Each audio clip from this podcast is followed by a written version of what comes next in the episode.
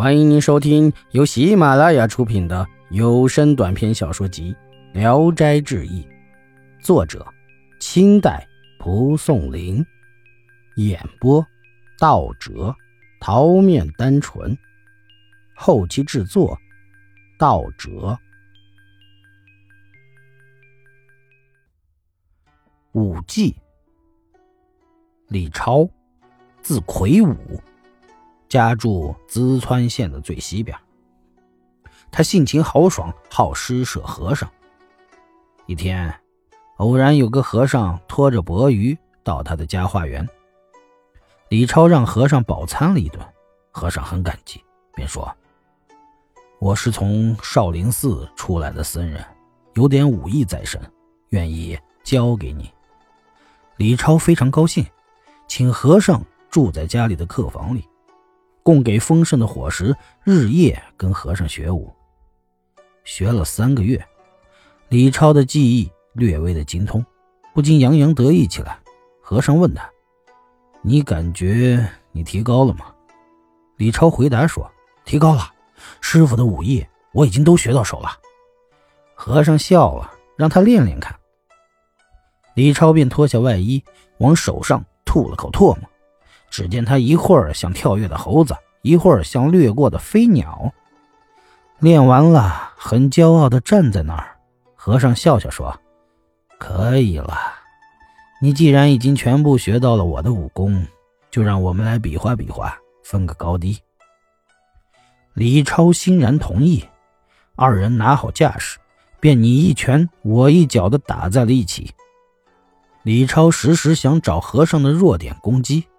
和尚忽然飞起一脚，李超还没看明白是怎么回事已经仰面朝天跌在了一丈开外。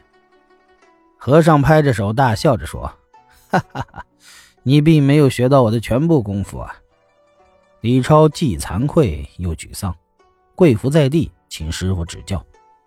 和尚又教了他几天，才告辞离去。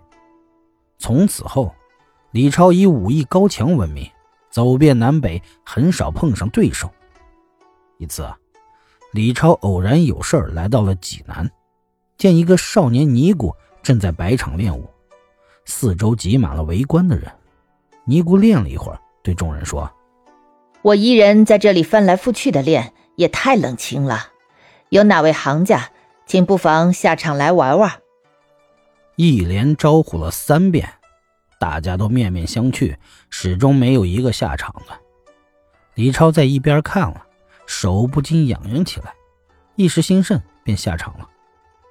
尼姑笑了笑，合掌行礼，两人便打在了一起。才一交手，尼姑忽然叫停下，说：“这是少林派的拳法。”问李超：“你师傅是谁？”李超起初不肯说啊，尼姑再三询问。李超只好把和尚师傅说了出来。尼姑拱手说：“憨和尚是你师傅吗？既然这样，我们不必较量了，我甘拜下风。”李超再三要求和他比试，尼姑坚决不肯。众人在一边怂恿二人，尼姑才说：“你既然是傻和尚老师的弟子，那我们都是一路上的人，不妨玩玩，但点到为止，你我明白就行了。”李超答应下，心里却轻视尼姑生的文弱，加上他年轻气盛、好胜心强，一心要打败尼姑，以博个不败的名声。于是两人重新打在了一起。刚一会儿，尼姑忽然住手不打了。李超不解地询问缘故，尼姑只是笑着，也不说话。李超以为他胆怯了，非要和他比到底不可。尼姑才又动手，一会儿，李超飞起一脚向尼姑踢去，尼姑并拢五指，手掌像利刃一样往下轻削李超的小腿。李超只觉得膝盖下一阵剧痛，像被刀斧砍中了一般，一下子摔倒在地，再也爬不起来了。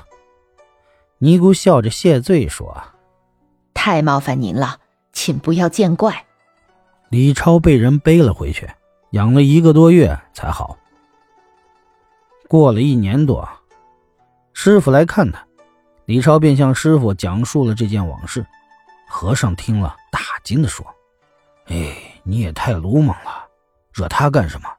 幸亏你先把我的名字告诉了他，不然你的腿早就断了。”小人。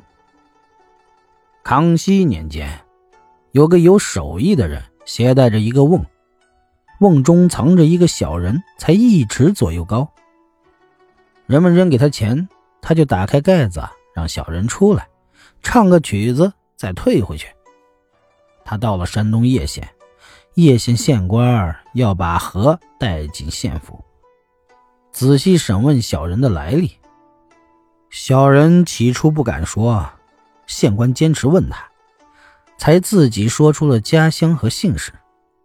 原来，小人是个读书的童子，从学堂中回家时被他拐骗，被灌药，四肢突然缩小。他于是携带着小孩，当成了赚钱的道具。县官听说后大怒，杀了一人。本集演播到此结束。谢谢大家的收听，喜欢请点赞、评论、订阅一下。